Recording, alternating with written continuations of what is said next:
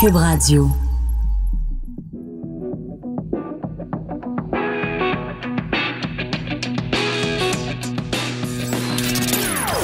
Des opinions bien à elle. Sophie Durocher. Son franc-parler ne laisse personne indifférent. On n'est pas obligé d'être d'accord.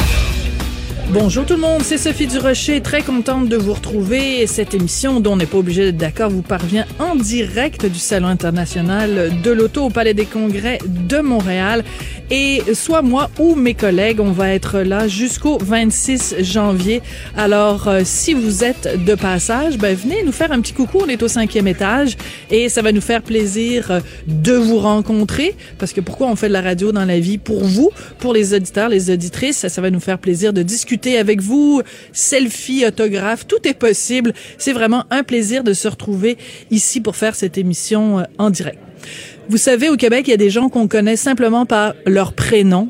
Et il y a une personne au Québec qu'on connaît simplement sous le nom de Maman. C'est Maman Dion, la mère de Céline. Elle est décédée ce matin à l'âge de 92 ans. Thérèse Tanguay-Dion, mère de 14 enfants. Et on va en parler avec quelqu'un qui connaissait bien qui connaît bien Céline Dion, qui connaissait bien Maman Dion, qui connaissait bien tout le clan. C'est Joselito Michaud, chroniqueur, animateur, auteur, gérant d'artistes. Joselito, bonjour. Bonjour Sophie. Joselito, euh, c'est vraiment pas, euh, c'est une journée très triste et c'est moi qui te l'ai appris tout à l'heure. Je t'ai appelé pour te demander de Ah participer à mon émission et ça m'a brisé le cœur parce que j'ai senti qu'en t'annonçant ça, je te brisais le cœur. Absolument. Écoute, j'étais ce matin, je suis en montage, fait que je suis très isolé pour monter ma série documentaire. Et puis, quand tu m'as appelé, j'étais, je, je la savais malade, mais on espère toujours que ce soit plus tard que ça arrive. Donc, oui, j'ai énormément de peine ce matin parce que, pardon, ce qui me revient beaucoup en mémoire, c'est toutes ces rencontres avec elle, ces discussions avec elle. Et euh, aussi, une fois, elle m'a dit, euh, tu sais, euh, veux-tu que je sois ta mère à toi? Et je me- ça Hein? m'avait beaucoup bouleversé parce que je trouvais que Maman Dion était la mère de bien des gens. J'ai dit, oh non, non, non, Maman Dion, Maman Dion, parce qu'on se voyait souvent et on se parlait aussi quand on allait à la fondation à des Dion, j'étais pas parole de la fondation. C'est quelqu'un, euh, c'est quelqu'un qu'on n'imagine pas mourir. C'est ça qui est étrange et pourtant, elle avait euh, 92 ans, elle avait eu des problèmes de santé importants les dernières années. Mais cette espèce de résistance, c'est pas de la résilience. La résilience, c'est une affaire. Mais elle a de la résistance dans la vie de cette femme-là. Et comme un arbre, et je pensais qu'elle ne plierait jamais. Jamais, jamais, jamais. Et surtout quand on connaît l'histoire de la famille, écoute, cette femme qui a donc eu 14 enfants, puis on connaît tous l'histoire de, tu sais, de, Oui. de- dans des conditions quand même économiques pas faciles, Céline, tu sais, dans des, dans des petits tiroirs de, de, de commodes. Donc, c'est pour, pour avoir, pour être, ré- avoir réussi à passer à travers tout ça, ça prenait une femme très forte. Et Céline, si souvent a rendu hommage à sa, à sa, à sa mère, à sa force de caractère et à sa très grande tendresse. Donc, c'est à la fois quelqu'un de fort, mais quelqu'un qui sait être euh, enveloppant et maternant. Ah, belle analyse, euh, Sophie, c'est exactement ça. Mais ce qu'on oublie dans l'histoire de Céline Dion, c'est que Maman Dion ne voulait plus avoir d'enfants après 13 enfants. Donc, elle l'a dit dans une entrevue qu'elle m'avait accordée qu'elle ne voulait plus avoir d'enfants. Elle était même fâchée de se savoir enceinte jusqu'à temps qu'elle elle voit cet enfant-là, Céline. Et pour qui, euh, on dirait, toutes les filles euh, se sont penchées sur son berceau pour en faire ce qu'elle est devenue. Mais c'est vrai que, c'est vrai que que Céline, dans le regard, Céline, je pense que sa mère était certainement plus ambitieuse que Céline. Sa mère prenait tous ses rêves, et c'est pas pour rien qu'elle a écrit la chanson Ce n'était qu'un rêve. Absolument. Elle a pris tous ses rêves à elle. Et c'est la première chanson significative pour Céline qu'elle avait écrite avec son frère Jacques. Mais il y a quelque chose de, de fondamental dans, dans ce désir qu'elle avait, Madame Dion, de ne pas rester dans la misère. Malgré le fait qu'elle est devenue riche par la force des événements, elle avait encore à cœur le souci de s'occuper des pauvres. Et elle avait ça tous les jours. Récemment, elle était plus malade, mais elle tricotait encore euh, il y a quelques années, préparait des repas. Ses Ouais. fondations étaient très importantes. Elle était très impliquée dans la communauté pour, comme dire merci à, à- on ne sait pas trop à qui parce qu'elle elle se disait non croyante, mais elle disait souvent j'ai besoin de redonner parce qu'on m'a donné tellement. à quel point tu dirais que euh, n'eût été de euh, Maman Dion, la carrière de Céline aurait été différente? Parce qu'on sait évidemment le rôle de René Angélil, mais à quel point la carrière, euh, les, les hauts sommets atteints par Céline ne l'auraient pas été n'eût été de la présence de Maman Dion? Ben, moi, pour moi, le premier manager de, de, de Céline, c'est vraiment Maman Dion, qui a été pendant des années à être de tous les voyages. C'est quelqu'un qui, je pense que, ben, quand je connais l'histoire de Céline, c'est vraiment, pour moi, les deux piliers les plus fondamentaux dans, Hmm. dans, dans le destin exceptionnel hors norme de Céline, c'est certainement Maman Dion et René Angélil. Donc, ces deux phares ont quitté en l'espace de trois ans. C'est quand même ces deux piliers importants. Et Maman Dion, je pense qu'il y avait le côté business qui avait René exceptionnel, puis il y avait côté, mais René aussi avait un côté très humain, mais il y avait Maman Dion certainement toute la, tout le, se souvenir, se rappeler, d'où elle venait. René aussi était comme ça, mais René avait intérêt je pense qu'il avait beaucoup peur, René, de Maman Dion, parce qu'elle avait quand même une force de caractère, une volonté. Il disait lui-même, je, je, dé- je dévoile rien en disant ça. Il avait peur de Maman Dion, en disant j'espère qu'elle sera d'accord. Et, et même quand est arrivée leur relation amoureuse, il l'a dit, euh, j'avais peur de la réaction de Maman Dion. Euh, donc, oui, effectivement, c'est c'est un pilier fondamental dans, dans ce qui est devenu euh, Céline Dion. Et je pense beaucoup à elle ce matin. On parle beaucoup de sa mère, mais je pense beaucoup à elle. Elle doit être dévastée ce matin parce que Céline, sa mère, c'était vraiment la fin du monde. Absolument. Et tu vois, c'est assez particulier parce que on le sait cette semaine. euh, donc, euh, Céline sur les médias sociaux a publié un message très Oui. touchant à l'occasion de l'anniversaire de la mort euh, de René. Donc, je me dis que déjà, euh, bon, ben c'est facile de de- de- d'essayer de, se mettre à la place d'eux, mais tant qu'on n'est pas dans les souliers de la personne, mais il reste que ça doit être une semaine qui est déjà très chargée émo- émotivement pour elle. Mais là, en plus d'apprendre euh, le, le le décès de sa maman, ça doit être euh, très difficile. Souligné au début, et j'ai- et j'aime beaucoup ta phrase, le premier manager de Céline, c'est euh, Maman Dion.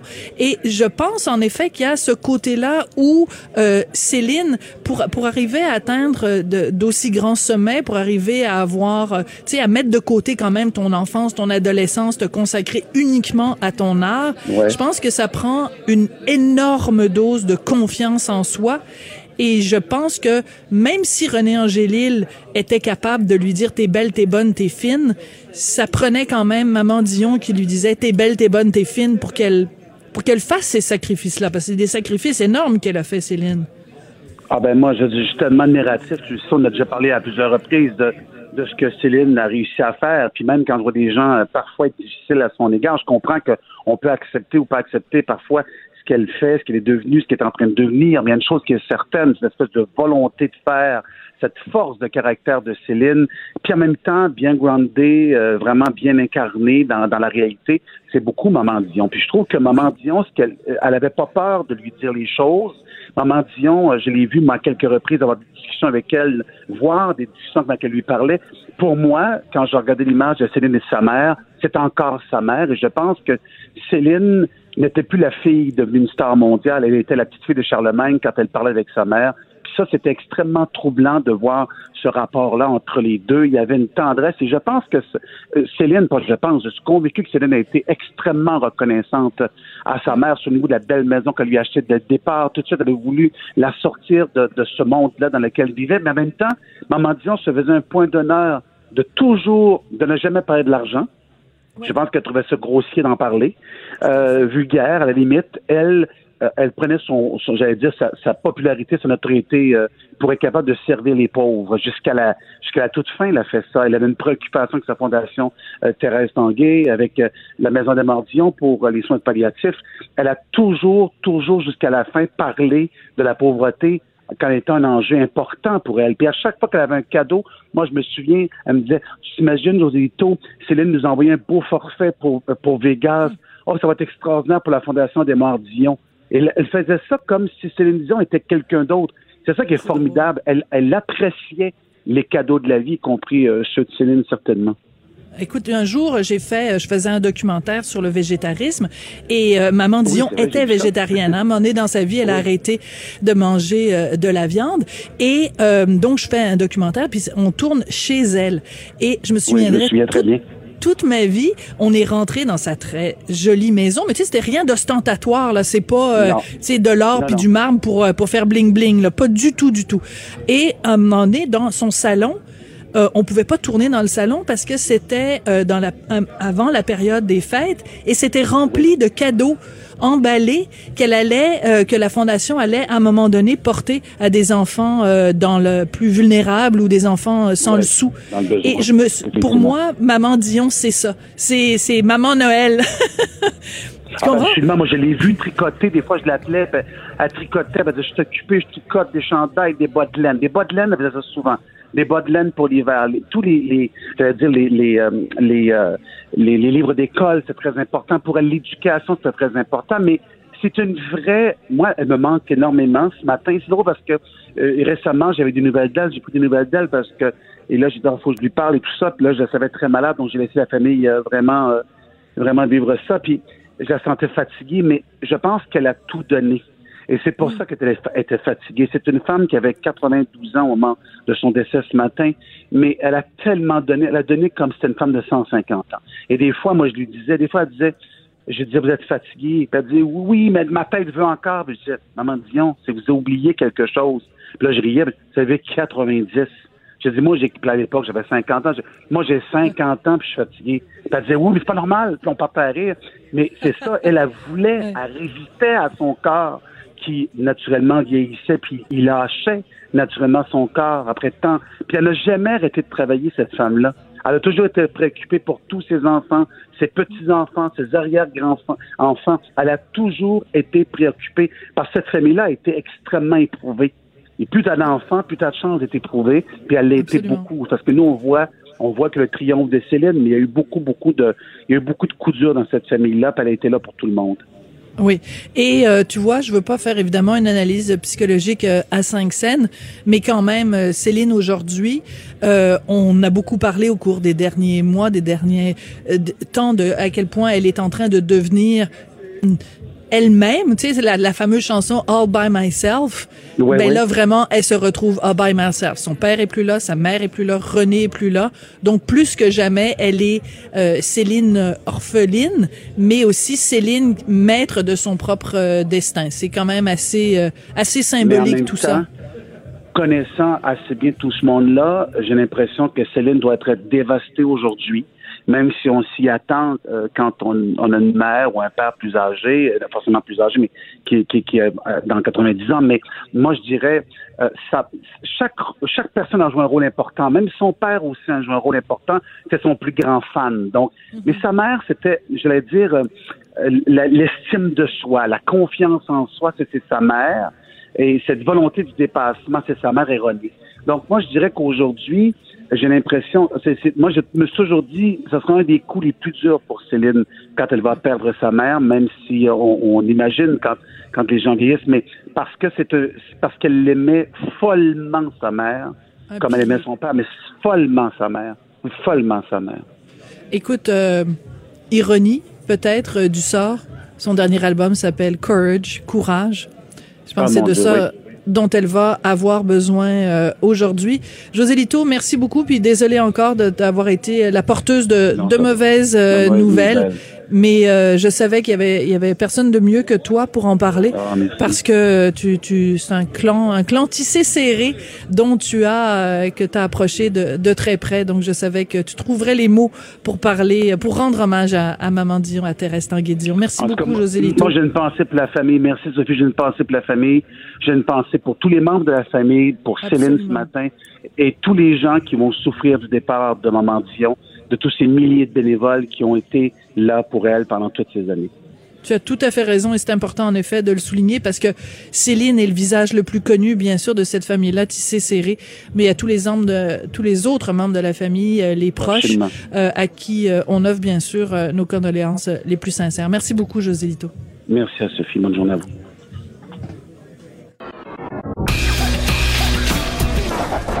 On n'est pas obligé d'être d'accord mais on peut en parler. Sophie Durocher, on n'est pas obligé d'être d'accord. Cube Radio. Il est l'homme le plus riche du Québec, euh, Lino Saputo. Il a publié euh, tout récemment sa propre biographie. Le seul problème, c'est qu'il semble qu'il a quelques trous de mémoire. Il y a certains éléments euh, qu'il affirme dans son autobiographie qui ne passe pas l'épreuve des faits. Hier, à l'émission Enquête de Radio-Canada, on a eu le droit à un reportage plutôt gratiné, excusez le jeu de mots, sur le fromage, mais on a eu le droit donc à une enquête en bonne et due forme qui tend à démontrer que M. Saputo aurait eu des contacts, en tout cas, avec le crime organisé, contrairement à ce qu'il affirme lui-même dans son autobiographie. On va en parler avec deux personnes qui connaissent bien le dossier. Félix Séguin du bureau d'enquête de QMI. Bonjour Félix. Bonjour. Et André Noël, André Noël qui est journaliste, ancien journaliste à la presse, co-auteur de Mafia Inc. et aussi ancien enquêteur et rédacteur à la commission Charbonneau. Alors bonjour à vous deux. Ces informations-là concernant la, les liens ou les contacts possibles entre M. Saputo et le crime organisé, on est d'accord que ça fait longtemps que ça circule. Oui, effectivement. Euh, d'ailleurs, euh, concernant euh, Joe Bonanno, qui était un des chefs, un des, un, des chefs des cinq familles mafieuses de New York, il parle de Saputo dans son autobiographie. si vous avez... Oui, c'est assez drôle. Oui. Alors, ce qui se passe, puisqu'on parle d'histoire ici, il faut savoir qu'au début des années 60, euh, Bonanno avait tenté de devenir le parrain des parrains, c'est-à-dire de carrément prendre le contrôle de toute la mafia à New York. Euh, il y avait eu des assassinats et finalement, il sentait la, soupe chaude. Euh, et il était venu se réfugier à Montréal. Si vous avez une minute, je peux vous, vous citer un extrait de, son livre qu'on reprend dans, dans Mafia Inc. Alors, il répond, il, explique, Bonanno, donc son voyage à Montréal, ça, ça se passe en 1963. Il dit, quand mon partenaire d'affaires John Bella de la Grand Cheese Company eut vent de mes projets de voyage, il me demandait d'arrêter en premier à Montréal. M. Dibella avait un proche ami originaire de, sa famille, de sa ville natale en Sicile, Giuseppe Saputo, qui était aussi dans l'industrie du fromage. En raison des quotas d'immigration, M. Saputo et sa famille n'avaient pas pu entrer aux États-Unis. Choisissant la meilleure option, M. Saputo avait immigré à Montréal, au Canada, où il fonda la Saputo Cheese Company. Maintenant, il cherchait des investissements pour étendre ses activités. Je me rendis au Canada pour un court séjour avec Faye, la femme de Bonanno. Je conclus une transaction avec Giuseppe Saputo à son usine de fromage. Celui-ci signa une lettre d'intention reconnaissant qu'une fois que j'aurais fait mon dépôt, je posséderais 20% de l'entreprise. Alors, donc, autrement dit, c'est écrit noir sur blanc dans le dans l'autobiographie de Bonanno qu'il possédait 20 de Saputo. Par contre, Félix, corrige-moi si je me trompe, mais M. Saputo, dans sa biographie, dit oui, c'est vrai, dans les années 60, on avait été en contact avec ce monsieur-là. Par contre, le jour où on a su qu'il avait des liens avec le crime organisé, on a coupé tous les liens et depuis, ni moi ni mes proches n'avons eu aucun contact avec le crime organisé. Or, ce que nous montre le reportage d'enquête, c'est que non seulement il y a eu lien et contact, mais il a même été témoin au mariage de quelqu'un euh, avec des, accointances un peu louches. Oui, c'est bien juste. Euh, et effectivement, le reportage euh, dont on doit souligner la qualité ici de notre collègue Marie-Maude Denis, entre autres, et de son acolyte Gaëtan Pouliot. Donc, nous font voir des faits qui sont, et André me corrigera si je me trompe, mais un peu plus contemporains que ceux qui étaient allégués euh, d'abord par euh, les autorités américaines euh, au début des années 80. Donc, vous faites référence à un mariage et aux témoins qu'a été M. Saputo, Lino, dans un mariage. Ça, on, est dans des... Il y a des vidéos qui existent de ça que Marie-Maud Denis a publié dans l'émission Enquête hier. Et euh, il est témoin euh, au mariage d'un bijoutier montréalais qui, en fait, n'est pas euh, un bijoutier, corrigez-moi si je me trompe, mais plutôt un membre de la pègre qui trempe dans toutes sortes de combines. et sur la vidéo de ce mariage-là, ben, on voit M. Saputo. Il est assis d'ailleurs à la table d'honneur, faut-il le mentionner, lors du mariage de cet homme-là. Et là, on parle d'un criminel d'habitude. Voilà. Euh, c'est une chose. Une autre aussi euh, qui est assez importante, euh, c'est le rôle du beau-frère de Lino Saputo, Giuseppe Borsellino, qui est un magnat de l'immobilier également, qui est placé même à la résidence de Nicolo Risuto Senior, qui à cette époque-là, en 1995, c'était pour un anniversaire de mariage, et le parrain de la mafia canadienne, là, son fils Vito le deviendra peu après, mais, mais, mais Nicolo Senior est le parrain. Et là, on a euh, Giuseppe Borsellino, qui est le beau-frère de Lino Saputo, euh, et la sœur aussi de M. Saputo, qui forme un couple avec M. Borsellino, qui sont à l'intérieur de la résidence du chef de la mafia canadienne, dans un cercle euh, très restreint d'invités. Et là, ça nous fait voir de manière plus contemporaine que l'entourage également voilà. de M. Saputo a également des relations euh, avec et, là on ne parle pas juste de soldats de la mafia ou de chefs de clan, on parle euh, du Saint des Saints, c'est-à-dire le parrain. Le capot. Alors moi j'ai une question pour vous deux. Si je m'appelle Monsieur Saputo et que ma vie est tranquille, ça va bien, je suis l'homme le plus riche du Québec, euh, je reçois plein de, de, de, nominations, de récompenses, je suis un citoyen honorable, je siège même, euh, corrigez-moi si je me trompe, euh, à la Banque nationale, au conseil d'administration. Bref, je suis un citoyen bien reconnu.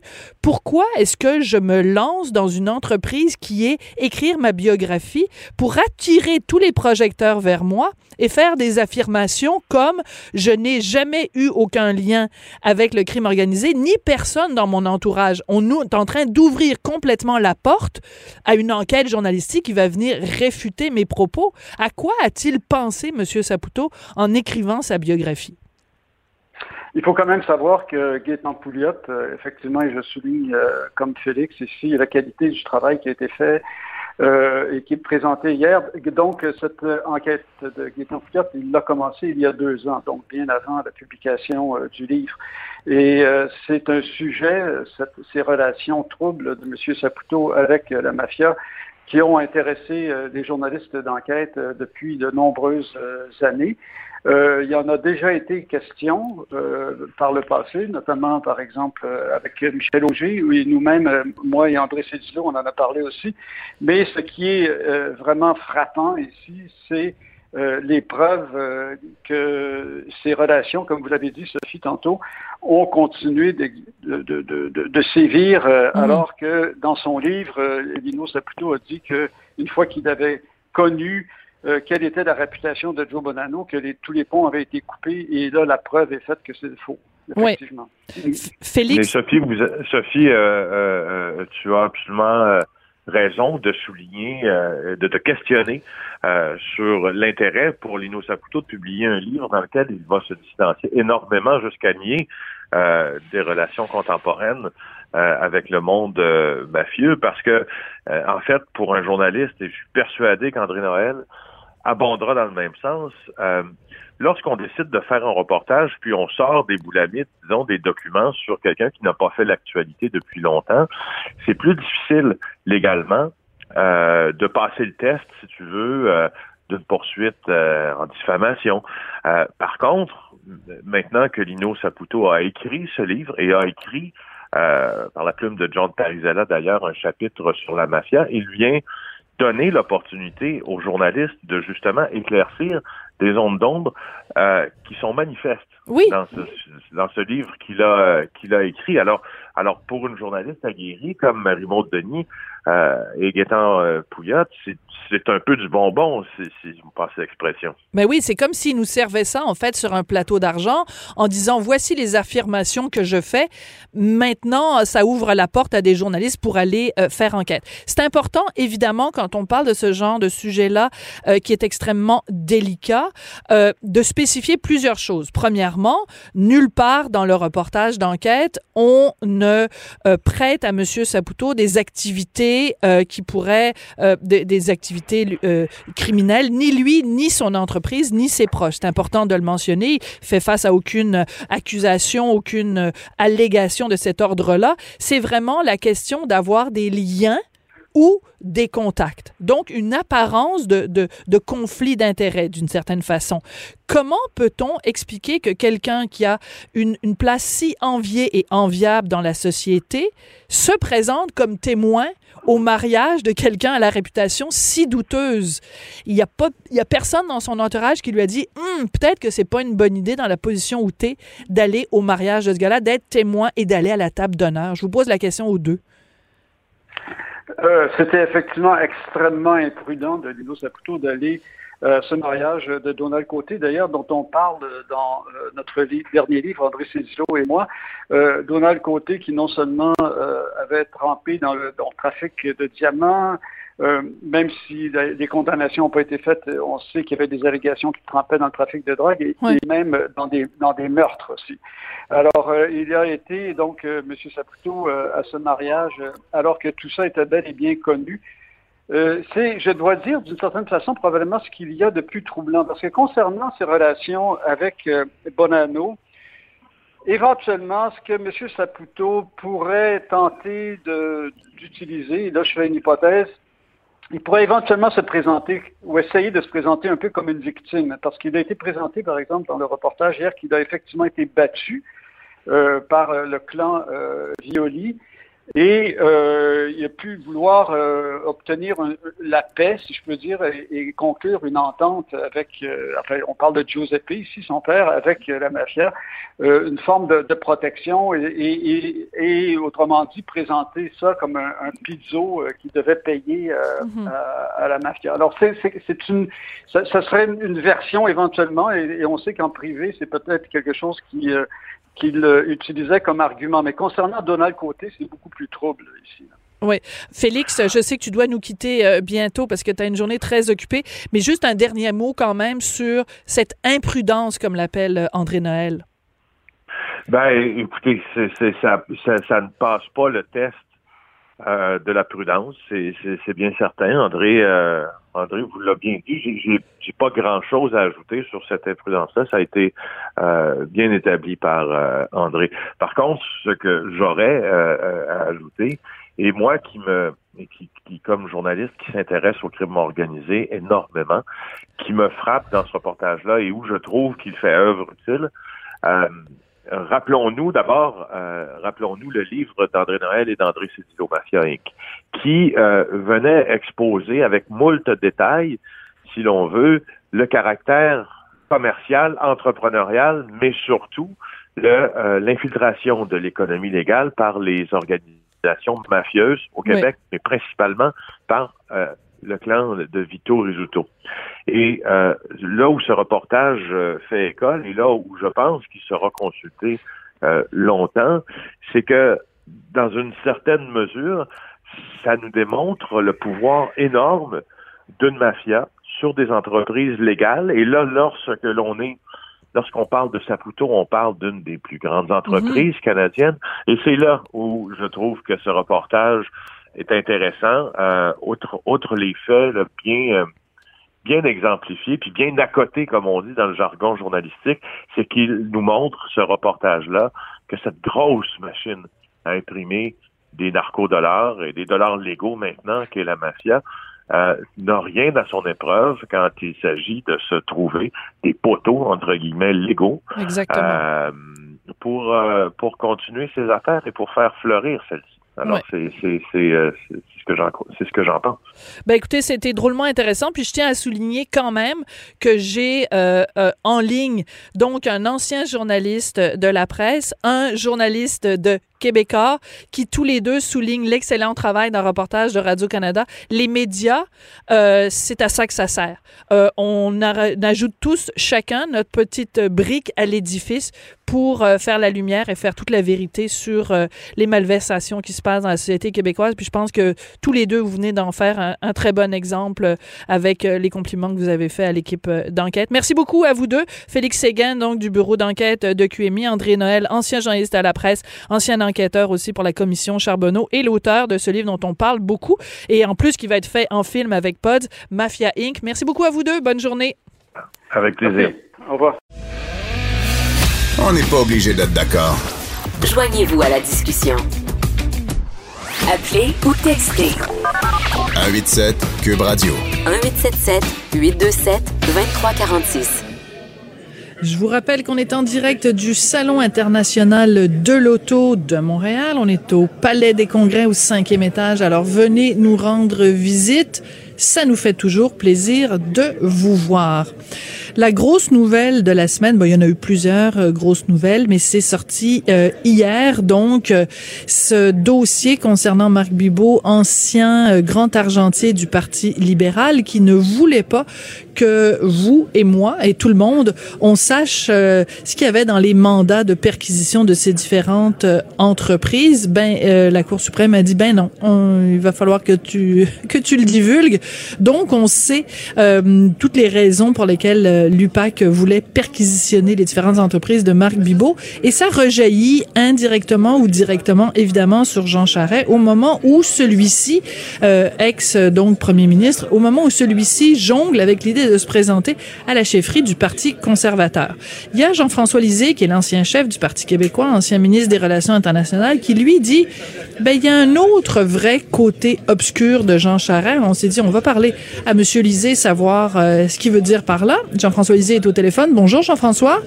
Bonjour, Sophie.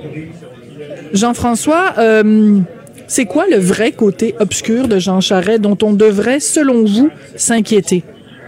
Ben, je ne veux absolument pas minimiser l'importance de, de, la dérive éthique dont il est responsable. Marc Bibot n'était pas au Parti libéral tant que Jean Charest n'y était pas. C'est lui qui l'a amené, c'est lui qui l'a autorisé. Bibot parlait en son nom, donc une réelle responsabilité euh, de Jean Charest sur ce dont euh, euh Bibot est maintenant euh, suspect de, par, excusez la, mauvaise construction de la phrase, mais par ailleurs, Jean Charest a fait un certain nombre de choses condamnables lorsqu'il était Premier ministre, éthiquement et politiquement. Et la pire, à mon avis, c'est comment il souhaitait être réélu en 2012. Il faut se remettre dans le contexte. En 2012, son gouvernement est extraordinairement impopulaire. 70% des Québécois sont insatisfaits de son gouvernement.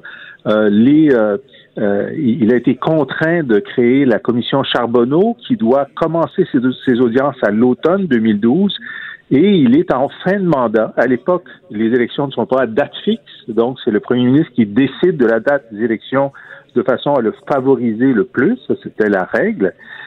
Et Charest se rend compte que la seule façon d'être réélu, c'est en jouant sur la polarisation qui est créée par la crise étudiante. Alors, 2012, c'est le printemps érable. Monsieur Charret et son gouvernement veulent augmenter de 82 les, les, droits de scolarité à l'université. Il y a une grève étudiante importante et il y a de la violence lors des affrontements entre les, des étudiants, une partie des étudiants et la police. Des affrontements notamment parce que M. Charret a inventé un nouveau droit qui n'existait pas avant, c'est-à-dire le droit pour des étudiants individuellement de contester euh, une grève et disant, ben, vous pouvez faire la grève si vous voulez, mais moi j'ai le droit d'aller euh, en classe. Alors, ça crée des conditions d'un affrontement. On peut débattre de, euh, de la valeur de cette décision-là, qui est très conservatrice, mais peu importe. Là, donc, il sait qu'il y a des affrontements, les cours sont suspendus.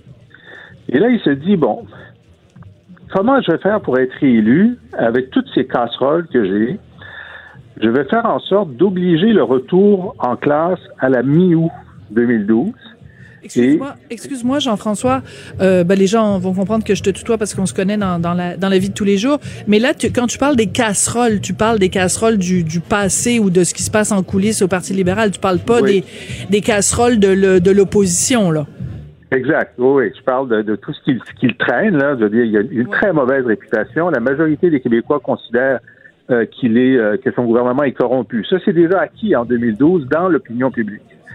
Alors, il se dit finalement, si je réussis à faire l'élection sur la loi et l'ordre, en disant les étudiants, c'est la violence, moi, c'est la loi et l'ordre, et si c'est assez frais à l'esprit des électeurs, ça se peut que je gagne. Et là, il crée un calendrier où il, vote une loi, la loi 78, qui dit, bon, à la mi-août, vous êtes obligé de revenir en classe. Et il est interdit pour des étudiants, des profs, des associations, des administrateurs de cégep ou d'université de ne pas rentrer en classe, même s'il y a de la casse. Euh, et donc, c'est des conditions de violence très fortes. Là. Il, il, va y avoir un affrontement et l'élection va avoir lieu trois semaines plus tard. Et donc, je vais avoir une campagne électorale sur fond de violence. Moi, Jean Charest, vais représenter la loi et l'ordre et là, j'ai une chance de gagner. Oui, Jean-François, je, je, je, comprends euh, ce que tu as voulu prouver en, en écrivant ce texte-là, puis en faisant ce blog-là où tu veux montrer un peu le côté, disons, machiavélique de, de Jean Charest. Là où je débarque, Jean-François, c'est que j'ai l'impression que tu veux nous dire que ce qu'il aurait fait là, ou ce qu'il, la façon dont il s'est comporté en 2012, c'est d'une certaine façon plus grave que les allégations qui continuent de circuler et qui d'une certaine façon, se, confirme euh, ou se solidifie avec euh, l'enquête euh, mâchurée, puisqu'on a appris hier à propos de Marc Bibot. C'est là que je suis pas d'accord avec toi. Je fais pas de, je fais pas de palmarès là. Je pense que la, corruption, c'est sûr qu'il a été responsable politiquement de la plus grande opération de financement illégal de l'histoire moderne du Québec. On en avait eu d'autres avant, sous Duplessis, sous les libéraux précédemment. Ce que je trouve, euh, puis on peut débattre de qu'est-ce qui est pire ou qu'est-ce qui est pas pire, mais quelqu'un qui organise sa réélection sur le fait qu'il y aura de la violence, des blessés, euh, des étudiants gazés, je trouve que ça vaut la peine de, de rappeler cet événement-là. Oui. Il a organisé sa réélection sur une stratégie qui voulait, qui souhaitait qu'il y ait de la violence. D'accord. Juste en terminant, euh, Jean-François, quand tu as euh, pris connaissance hier des détails, donc, euh, de ce qui était contenu dans les affidavits pour permettre les perquisitions dans les différentes entreprises de Monsieur Bibot, où on parle d'intimidation, de peur et de menaces, euh, et de retour d'ascenseur, où on disait, où on aurait dit aux entreprises, ben, soit vous donnez à la caisse libérale, soit vous n'aurez pas de contrat. As-tu été surpris? Non, parce que j'ai lu PLQ Inc. et on a suivi euh, une partie de ces témoignages-là qui étaient déjà connus. C'est une excellente synthèse. Il faut dire que hier et dans les journaux de ce matin, on a une excellente synthèse de l'état de la preuve au moment où les, perquisitions ont été faites. C'est un bon rappel. Euh, je pense que ce sont, c'est l'avocat de Bibot qui dit que c'est du oui-dire. Non, c'est pas du oui-dire. Ce sont des personnes qui étaient dans la pièce avec M. Bibot et qui racontent ce qui s'est passé. Donc ça, c'est un, un témoin direct. Euh, euh, si M. Bibot n'est pas accusé avec cette preuve-là, je ne sais pas ce que ça prend là. C'est vraiment la preuve pour moi, elle est, elle est très, très forte. Il devrait y avoir des accusations. C'est ce qu'on ouais. se dit tous. Jean-François Lisée, la... merci beaucoup. Et euh, ben écoute, on va continuer à te suivre euh, sur ton blog, Jean-François Lisée, donc euh, ex-chef du Parti québécois. Chroniqueuse et blogueuse au Journal de Montréal. Sophie Durocher. On n'est pas obligé d'être d'accord. Je vous rappelle qu'on est en direct du salon de l'auto de Montréal où vous pouvez admirer toutes sortes de bolides. Et justement, mon prochain invité est à la tête d'un bolide de la télévision. C'est Luc Dionne. Il est scénariste, auteur de District 31. Bonjour Luc, comment vas-tu? Ça va très bien vous-même. Je dis vous, mais on se connaît, on va se Bon, on se connaît, on se tutoie. Écoute, Luc, je voulais absolument te parler aujourd'hui parce que je regarde l'actualité, uh -huh. je regarde euh, l'enquête sur euh, Lino Saputo et je regarde euh, les résultats, des, enfin le contenu des affidavits concernant Marc Bibot et je me dis, ben Luc Dionne, c'est District 31, c'est en train de s'écrire tout seul cette série-là? Ben, surtout le truc des affidavits, la semaine, la, des affidavits la semaine prochaine, c'est presque affidavit 101 que, qu'on va voir à l'écran District 31 parce qu'il y a beaucoup de questions d'affidavits. Oui, oui, absolument. Il y a beaucoup de questions de, d'affidavit, d'affiant. Bon, j'utilise le nom euh, affiant, mais euh, un affiant, c'est celui qui signe l'affidavit, en fait, qui est rempli, qui est responsable de l'affidavit. Je pense que l'Office de la langue française veut qu'on dise un réquérant ou quelque chose comme ça. Moi, je suis un vieux, un vieux de la vieille, fait que j'appelle ça l'affiant, là, mais voilà, c'est ça. Oui, on parle de ça la semaine prochaine, voilà. Mais écoute, c'est quand même drôle parce que, tu sais, le cliché, la réalité dépasse la fiction. Dans ce cas-ci, ouais. quand tu as euh, des entrepreneurs qui décrivent dans le menu détail une rencontre avec le grand argentier du Parti libéral et qui parlent de intimidation, qui parlent de menaces, qui parlent de retour d'ascenseur, tu sais, je veux dire, même quand tu écrivais euh, des séries comme Bunker, tu pouvais pas imaginer que un jour ce serait publié dans le journal de Montréal avec un petit euh, dépliant à, à, conserver, puis que ça décrirait ce genre de situation là quand même. Euh, moi là, je vais mettre, je sais que je vais probablement te surprendre Sophie, mais je vais mettre 43 bémols à toute cette affaire là. Ok, vas-y. Je m'explique. Première des choses, les documents qu'on a vus hier, c'est en fait, ça, concerne les affidavits qui ont été déposés pour des demandes de mandat, bon, qui visaient euh, Marc Bibot, ses entreprises, tout ça. Euh, moi, je prends avec un grain de sel et j'ai beaucoup, beaucoup de réserves. En fait, je, je mets tout en doute. Tous les affidavits qui sortent de l'UPAC, je prends ça avec un grain de sel, puis j'y crois plus ou moins. Pourquoi? Parce que je sais que les affiants dans les dossiers écrivent à peu près n'importe quoi. Je vais vous donner un exemple bien précis. Moi, j'ai, il y a eu une trentaine de mandats de demandés contre Guy Wallet pour de l'écoute, pour fouiller dans ses téléphones, pour ci, pour ça, pour toutes sortes d'affaires. J'ai à peu près tous lu. Je peux vous dire que 80% de ce qui est écrit là-dedans, c'est du oui dire, c'est des mensonges, c'est n'importe quoi, c'est des inventions. Puis là, je vous parle pas à travers mon chapeau, je le sais parce qu'il y a des affaires dont je suis au courant là-dedans. Fait que de prendre des affidavits comme ça, puis d'un coup, puis là, là, je suis pas en train de vous dire que ce qu'il y a là-dedans, c'est vrai ou c'est pas vrai. Moi, je le sais pas, j'étais pas là. non, toi, c'est la théorie de la prudence. C'est la prudence, puis c'est le grain de sel. Et, Sophie, toi-même qui parles qui parle de, l'importance de, de, laisser les choses aller, de, euh, l'importance, parce que je cherche le terme, là, mais... Euh, la, présomption d'innocence. Voilà, toi qui J'écris 92 chroniques. Oui, tout à fait. On est en plein là-dedans.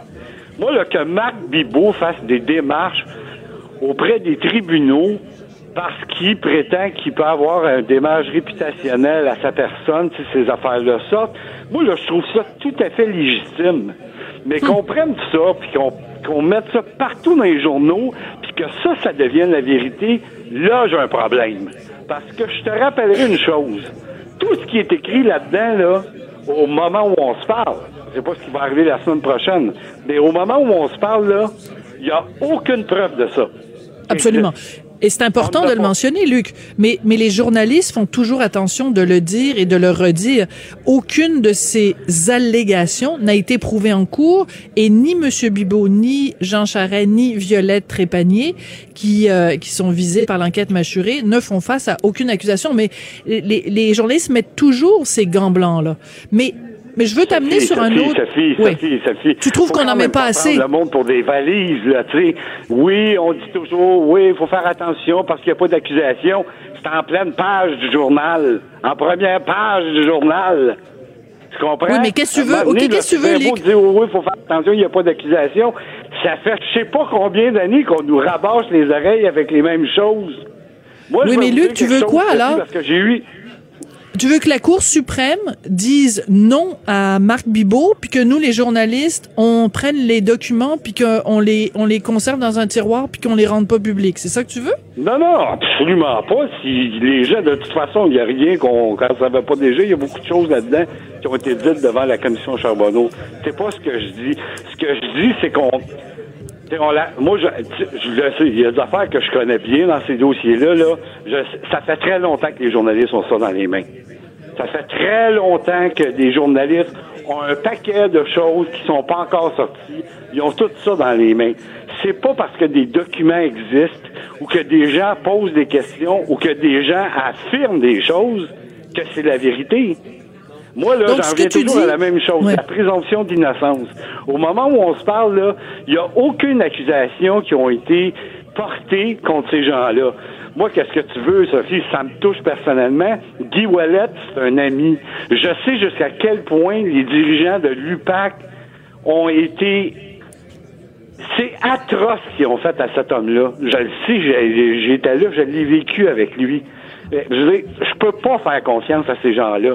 Ces gens-là sont des menteurs, c'est des manipulateurs, c'est des profiteux. Il y, a, y a du, il y a du coulage qui s'est organisé de façon systématique par eux autres mêmes, là. Alors qu'aujourd'hui, quand tu vois tout ça, tu dis c'est la résultante de toutes ces de, de, toutes ces opérations de coulage là. On est là-dedans.